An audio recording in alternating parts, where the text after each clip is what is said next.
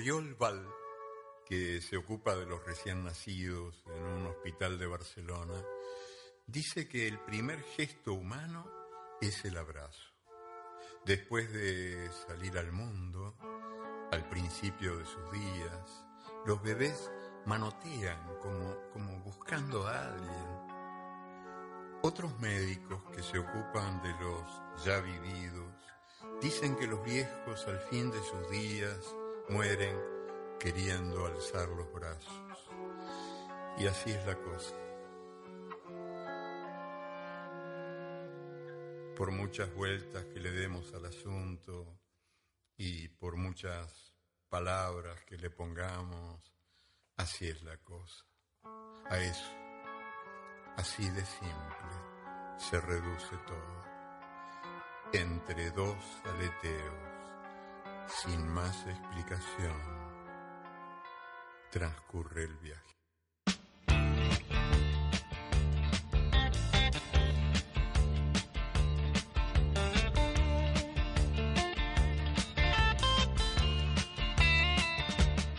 Son las palabras del inmortal Eduardo Galeano las que abren esta primera emisión de Cero No Ser Radio.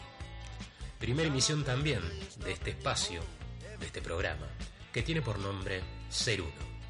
Programa que habla precisamente de eso, de nosotros, de las cosas que nos pasan, del día a día, de las vivencias, de todo lo que a lo largo de la vida nos atraviesa. Gracias por suscribir a esta emisión por dar play, por estar del otro lado, apoyando. Que si no estuvieras ahí, esto no tendría sentido. En este primer programa hablaremos del trastorno de ansiedad generalizada. Problema que afecta, se calcula, a un poco más del 20% de la población mundial. Guarismo no poco importante si tomamos en cuenta que una de cada cinco personas lo padece o lo ha padecido a lo largo de su vida. Veremos de qué se trata, sus causas y consecuencias, el tipo de encare y tratamiento que se necesita ante este y su sintomatología que se da tanto a nivel psicológico como fisiológico. Es un gusto estar con ustedes, mi nombre es Víctor Escariz, esto es Cero No Ser Radio, esto es Ser Uno y hoy hablamos del trastorno de ansiedad generalizada.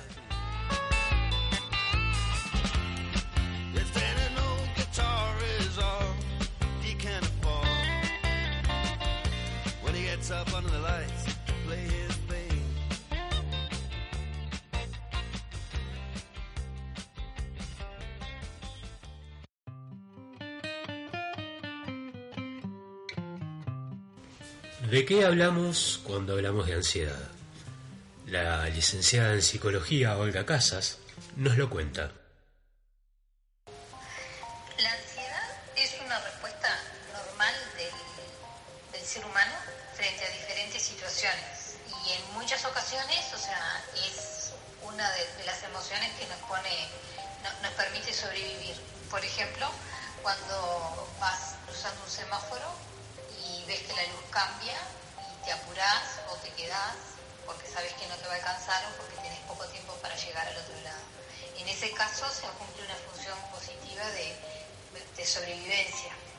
Lo tomamos con mucha naturalidad y no hay ningún cambio, este, vamos a decir, importante o que registres con mucha intensidad, seguís caminando y ya está y así podrían ser otros ejemplos que de manera en, la rutina diaria tenemos.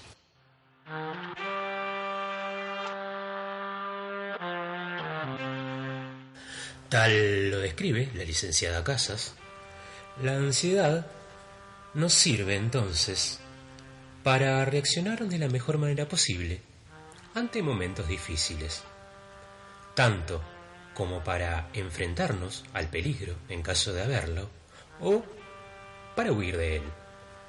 A modo de ejemplo, un estado de ansiedad normofuncional es la que lleva a un estudiante a estudiar para sus exámenes, o la que nos induce a salir con el tiempo suficiente cuando tenemos que ir a trabajar para poder llegar en hora. Sin la ansiedad como una de nuestras tantas funciones vitales, en una situación peligrosa donde fuera necesaria una rápida reacción, para preservar nuestra integridad, no podríamos evitar, tal vez, el daño personal. Por tanto, tal como lo plantea la licenciada Casas, la ansiedad es necesaria y natural, siempre que sus niveles sean los normales. El objetivo no es hacer que ésta desaparezca, sino aprender a controlarla y reducirla a niveles manejables y totalmente adaptativos. ¿Cómo funciona entonces la ansiedad? ¿Qué pasa en nuestro organismo para que la ansiedad se active? ¿De qué depende? La licenciada Olga Casas responde a estas interrogantes. Respuesta de nuestro sistema nervioso autónomo, o sea, no, no, pensamos, ay, ¿qué hago? O sea, es automática y, está regulada básicamente por el sistema nervioso simpático. El sistema nervioso autónomo está compuesto del sistema nervioso simpático y el sistema nervioso parasimpático y funcionan como si fueran un sub y baja. Eh, la idea, o como una balanza, la idea es eh, que eso esté autorregulado, se regule en forma autónoma. Cuando está regulado, la persona lo, siente mm, más calma. Tal nos cuenta la licenciada Casas, el sistema nervioso autónomo debe estar regulado para que nuestra ansiedad sea controlable. Pero, ¿qué pasa cuando la ansiedad se nos escapa de las manos? ¿Qué pasa cuando el sistema autónomo central no está regulado? Cuando está eh, desregulado y la persona expresa de, de un ataque de ansiedad, ahí la respuesta se intensifica a nivel de la intensidad que siente, porque hay toda una activación, la sangre se va a los músculos, entonces hay mucha tensión y fuerza, porque el cuerpo se prepara para pelear o para huir, como en, un inicio, o sea, tenía que hacer para sobrevivir el ser humano. Entonces hay una intensidad muchísimo mayor, hay más palpitaciones, hay sudoración, puede haber visión borrosa, puede mm, haber eh, pérdida de- del equilibrio, o sea, pueden darse diferentes síntomas con muchísima intensidad. Y eh, si fuera un episodio aislado, podría ser que esto ocurra solamente una vez frente a una determinada situación que es poco frecuente, pero puede suceder, de repente frente al impacto de una noticia, o puede ser que se dé con cierta regularidad y ahí estamos hablando, o sea, quizás va a ser un trastorno de ansiedad que puede terminar, o sea, como es en el caso de un ataque de pánico, en que la persona, o sea, se desmaya en esa situación creyendo haberse muerto y en realidad, o sea, no es lo que sucede, o sea, es realmente horrible para la persona.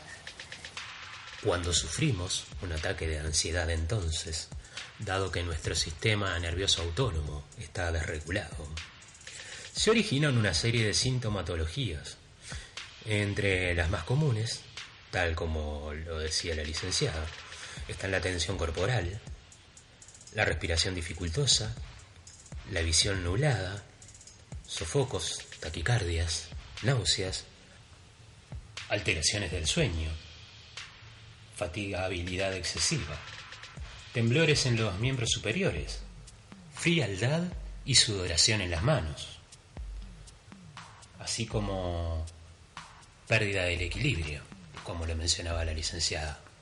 Suele darse también un aumento en la frecuencia urinaria. ¿Qué tipo de factores se evalúan entonces a la hora de determinar ante la sintomatología que podamos presentar para determinar qué es lo que nos está pasando y su severidad? Y se va a evaluar, o sea, la intensidad, como decía, con la que esto ocurre. Se va a evaluar la frecuencia y la forma particular en la que sucede todo esto en, en la persona. La mayoría del tiempo, cuando sufrimos un episodio de ansiedad, en vez de solicitar ayuda profesional, la mayoría de las personas solemos evitar las situaciones que nos producen ansiedad. Es una estrategia que funciona pero a muy corto plazo. La ansiedad, si no se trata, siempre vuelve. A largo plazo, esa evitación se convierte en un hábito muy perjudicial.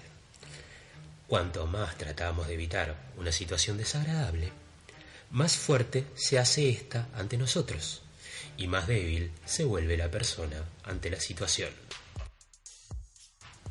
La ansiedad siempre tiende a exagerar los problemas que padecemos. Nuestra preocupación suele aumentar en exceso, incluso por cosas que jamás seguramente pasen, pero en nuestra mente siempre surge la idea de que cuando llegue el momento difícil no seremos capaces de hacerles frente. Cuando los síntomas propios de la ansiedad se agravan, tendemos a pensar que físicamente estamos enfermos y que algo horrible nos va a suceder. Esta clase de pensamiento catastrofista hace que aumenten la intensidad de los síntomas que ya padecemos. Es un círculo vicioso que se establece en torno a nuestra ansiedad. Cuando la ansiedad aparece en nuestras vidas, suele mantenerse en ellas. Incluso puede aparecer cuando no hay una causa real que la justifique. Esto nos pasa porque hemos adquirido el hábito de preocuparnos y sufrir por todo en exceso. Aprendimos tanto a evitar y a temer las situaciones difíciles que nuestro cuerpo y nuestra mente se habituaron a estar siempre en tensión ante todo tipo de acontecimientos. Saber que la desencadena es tan difícil dado que hay tantas variantes para ella como personas. Pero la acumulación de pequeños problemas, el haber sufrido a lo largo de la vida acontecimientos negativos que puedan no estar superados, una situación desagradable, un acontecimiento en particular, un cambio brusco de vida que mueva nuestras estructuras, que nos quite de golpe de nuestra zona de confort, de aquello que que para nosotros era un espacio seguro y que nos ponga en una situación de inseguridad ante nosotros mismos. Puede ser también el detonante. Esto es debido a que hemos adquirido el hábito de preocuparnos y sufrir en exceso. Aprendimos a evitar, a temer y a esquivar situaciones difíciles y nuestro cuerpo y nuestra mente se han habituado a estar siempre en tensión ante todo tipo de situaciones. La ansiedad crea de por sí un círculo vicioso. Síntomas desagradables, la persona se vuelve sensible ante estímulos negativos, lo cual produce más y más ansiedad. Debemos saber que la ansiedad no causa ningún problema físico ni puede dañarnos la mente. La ansiedad no produce lesiones cardíacas ni nos lleva a perder el control aunque su sintomatología es muy, muy, muy desagradable. Sin embargo, la ansiedad sí que genera sentimientos de infelicidad, depresión, irritabilidad, alteraciones del sueño, problemas en las relaciones personales y sentimentales, consumos tóxicos, etc. Por ese motivo, es fundamental saber cómo afrontarla. ¿Y cómo frenamos la ansiedad una vez que se ha disparado? Lo primero que te recomiendo, si entre la sintomatología que hemos descrito sentís que te identificás con algo de eso, busca ayuda profesional. Anda a la mutualista, al centro de salud más cercano y busca ayuda la orientación, el apoyo, el encare profesional ante una crisis de ansiedad es fundamental para, para encaminar un proceso de recuperación. Los retrocesos son parte normal de cualquier progreso. Que no te desanime el hecho de tener caídas, bajones, cuando estés en etapa de intentar recuperarte de un ataque de ansiedad.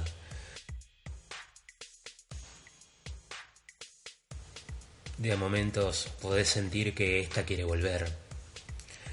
No, no tengas miedo de volver a estar como estabas al principio. Lo habitual después de sufrir un trastorno de ansiedad es que los síntomas no van a desaparecer todos a la vez. Van a ir desapareciendo poco a poco. La ansiedad es un trastorno habitual, pero se puede superar. Los síntomas de la ansiedad no dañan tu salud, pero sí tu vida, sí tu entorno afectivo, sí tus círculos cercanos, sí por el modo en el cual a veces, sin querer, cuando la persona está padeciendo, se comporta para con su entorno. Trata de calmarte. Enfócate en cosas que sean realmente importantes. Practica la respiración para bajar, para calmar los impulsos. No huyas de las cosas que te provocan miedo o preocupación. Afrontalas, afrontalas porque si no, siempre van a estar ahí. Y si las evitas, solamente se van a agravar. No hay atajos, Tiempo, esfuerzo, ayuda profesional. Altibajos hay, claro que los hay. Pero vas a salir. Si estás atravesándola o si ya la atravesaste, bueno, sabes que es posible. Una enfermedad para quien lo padece. Es realmente horrible, pero es también horrible para el entorno. Quien llega a padecerlo tanto como el propio enfermo. Quiero dar gracias a mi familia de sangre y a mi familia de la vida, esa gente linda que también la vida me puso en el camino, que supo también darme lo mejor de sí cuando me tocó afrontar una temática tan complicada como este padecimiento. Gracias a mi gente, mi familia, como digo, de sangre y mi familia de la vida, hoy puedo estar del otro lado hablando de este tema, difundiéndolo y diciéndote, sí, se puede, se puede. No dejes que esto te detenga. Y si sabes de alguien que está atravesando por este tipo de sintomatología, ayúdalo ayúdalo. No está bueno y la persona que está enferma a veces no se da cuenta de lo mal que está. Que no, que no toque tocar fondo para, para buscar ayuda. Que siempre, siempre es tiempo de volver a vivir.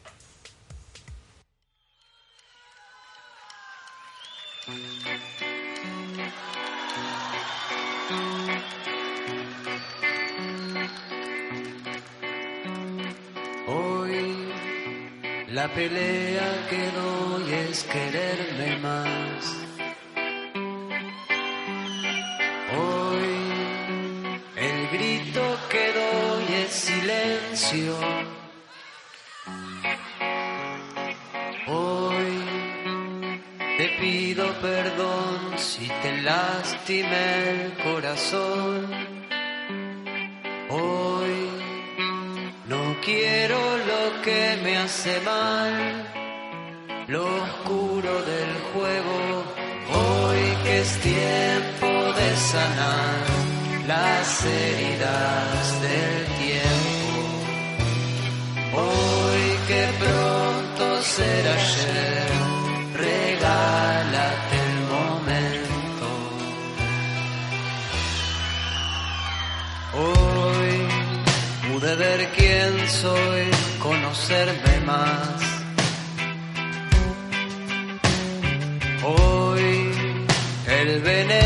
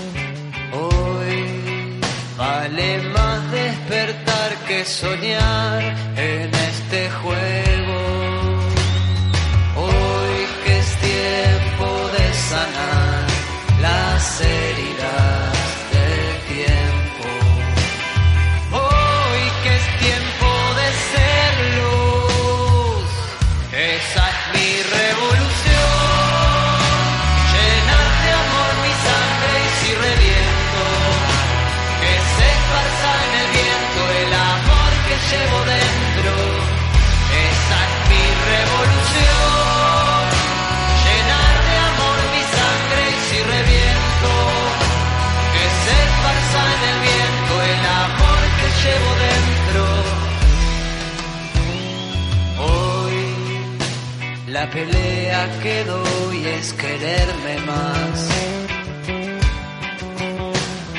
Hoy el grito que doy es silencio. Hoy te pido perdón si te lastimé el corazón. Hoy no quiero lo que me hace mal. Look.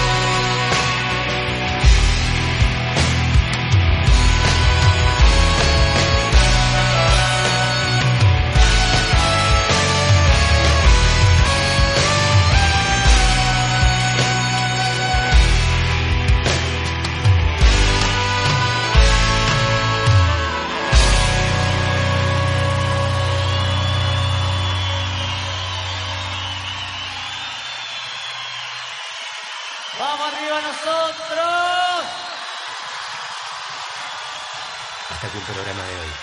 Será hasta el próximo capítulo de Ser Uno. Si algo desde algún lugar con mucha humildad se pudo aportar sobre este tema, feliz de haberlo hecho. Gracias a todos, gracias por estar, gracias por escuchar. Un abrazo grande y hasta el próximo programa.